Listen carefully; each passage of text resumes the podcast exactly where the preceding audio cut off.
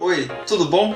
Eu sou o Paulo e esse é o Cast Overflow, seu podcast de arquitetura de solução, desenvolvimento de softwares e tecnologia. Nessa primeira série de episódios, vamos falar de forma simples e rápida, para que em poucos minutos você possa conhecer ou relembrar de conceitos, tópicos e tecnologias importantes para a nossa profissão.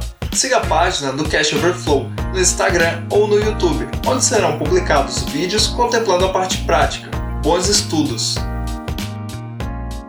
No último episódio falamos de TCP. Agora nós vamos falar de UDP, ou User Datagram Protocol. O que podemos entender que é um protocolo de datagrama, uma tradução aproximada. E ele foi formalizado na RFC 768 em 1980 esse protocolo é utilizado para comunicação de aplicações. Quando uma aplicação envia uma mensagem, nós vamos nos referir a esta mensagem como um datagrama. O UDP é um protocolo que não precisa de conexão para envio de mensagens. Quando falamos que não é necessário uma conexão, o que queremos dizer é que nós não esperamos qualquer tipo de resposta. O datagrama ele é simplesmente enviado. Não ocorre checagem se o datagrama chegou ao seu destino final, se ocorreu algum tipo de duplicação, se houveram erros ou se algo foi corrompido.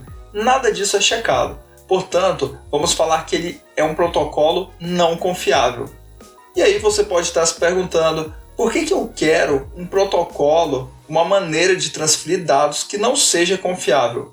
Existem cenários que isso é desejável. Quando precisamos de transmissões em tempo real, por exemplo, na transmissão de vídeo ou voz, onde perder parte da informação é aceitável. No caso de alguns jogos, é aceitável a perda de pacotes, mas não aceitável, por exemplo, atraso no envio desses pacotes. Temos outros casos de uso também, como por exemplo, no DHCP e no DNS.